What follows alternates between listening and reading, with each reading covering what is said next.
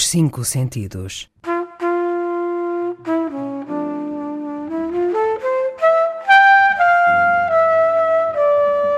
Um programa de Mário Cordeiro.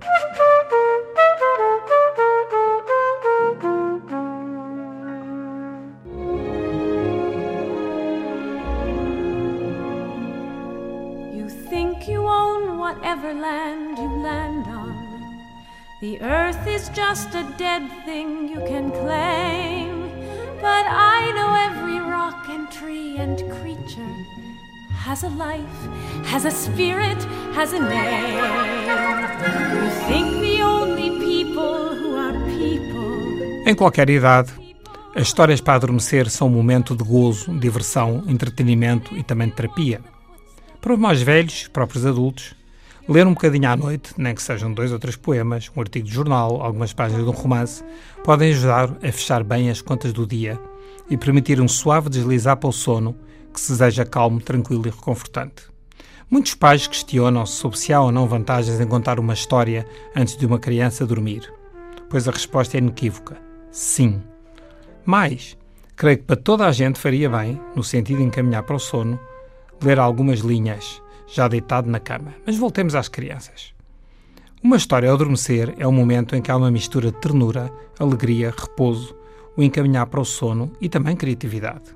Além disso, é uma excelente oportunidade para, estando a criança já deitada, os próprios pais abstraírem-se da intrusiva televisão ou do computador e estarem com os filhos, já que, inclusivamente, a maioria refere estar muito pouco tempo com eles.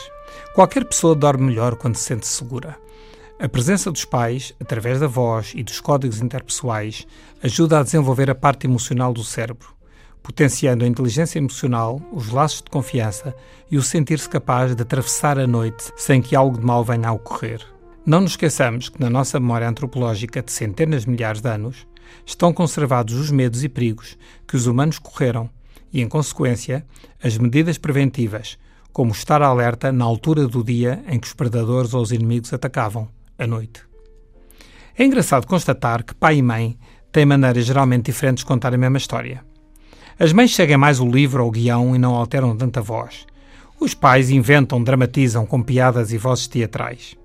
Para criar uma rotina com vista a uma boa higiene do sono, é muito importante a história ao deitar. A maioria das crianças resiste a ir para a cama por dois motivos. Por um lado, o receio de desligar, de perder o controle, de se entregar ao destino. Por outro, porque têm tanta coisa que querem fazer que dormir é encarado como uma perda de tempo. Ainda os querem ficar para deitar os pais, ou seja, por achar que têm tanto direito como os pais, incluindo a hora de deitar, e isso já são motivos menos bons. Será que as crianças de hoje desaprenderam de dormir ou têm mais dificuldade em adormecer e resistência ao sono? Provavelmente porque os excessos de estímulos e os horários tardios das famílias não ajudam? Na ausência de estudos credíveis, não sei se este fenómeno é mais ou menos frequente do que antes, até porque pouco se ligava ao sono dos mais pequenos. Mas o que é facto é que os problemas de sono são muito comuns e encarados cada vez mais com rigor e importância. Antes, porventura, fechava-se a porta e a criança que barrasse até adormecer. E isto causava desamparos e traumas de vária índole. Hoje estamos mais atentos, mesmo por vezes se cai no extremo oposto. Uma questão que se pode colocar é saber porquê que as crianças insistem muitas vezes em ouvir as mesmas histórias repetidas vezes. Poder-se-á questionar o que os contos lhe podem dar no sentido de respeitar o seu limite intelectual e na ajuda a lidar com a agressividade, a rejeição, os medos, os dilemas, a justiça, a morte e os próprios problemas da idade. Ouvir várias vezes a história é, no fundo, tentar compreender todo o seu enredo e, depois de uma primeira apreciação mais global, ter em atenção os pormenores que são importantes como o tema de fundo. As histórias ensinam-nos muito sobre o percurso de vida, o bem e o mal, a luta e os conflitos éticos, medos, entre tantas e tantas outras coisas, mas através dos heróis, que não a criança diretamente. Permitem também aliviar tensões e emoções e compreender sentimentos e como o mundo funciona, em termos de responsabilidade do que fazemos e do impacto que tem sobre os outros. De qualquer forma, e pensando que depois virá o manto negro da noite, é importante desenhar um final feliz para dar a segurança de que a criança necessita para dormir e reduzir potenciais angústias, quer da noite que chega, quer do dia que passou, quer do dia que virá. Um final feliz, dando a certeza de que o bem vence o mal e que a normalidade das coisas fica reposta, mas à custa de trabalho, luta, vencendo receios e tendo uma estratégia positiva e corajosa para a vida. Aprender a lidar com a frustração e as contrariedades do dia a dia é fundamental. E quase todas as histórias nos ensinam isso, bem como a existência de limites e a ideia de que não podemos ter e fazer tudo. Claro está, sobretudo quando são os progenitores masculinos a contar a história, há um empolgamento, mas que é natural e que não chita, mas diverte. Advogo que se conta a história com a criança já deitada e com pouca luz. Qualquer história serve, desde as tradicionais, que devem primeiro ser as contadas, exatamente como foram escritas, ou seja, o bem vence o mal e mata-o, depois inventando outras personagens permitem aos pais enviar recados aos filhos e a estes, quando se apoderam eles próprios da capacidade delineada em enredos, veicularem mal-estares ou até referirem situações pelas quais estejam a passar e tenham medo de referir abertamente. Resumindo, em qualquer idade, as histórias para adormecer são um momento de gozo, diversão e terapia. Para os mais velhos e os próprios adultos, repito, ler um bocadinho à noite é muito importante. Permite-nos o que desejamos, deslizar para o sono, um sono calmo, tranquilo e reconfortante. E por isso ficamos agora com a Valsa da Bela Adormecida de Tchaikovsky.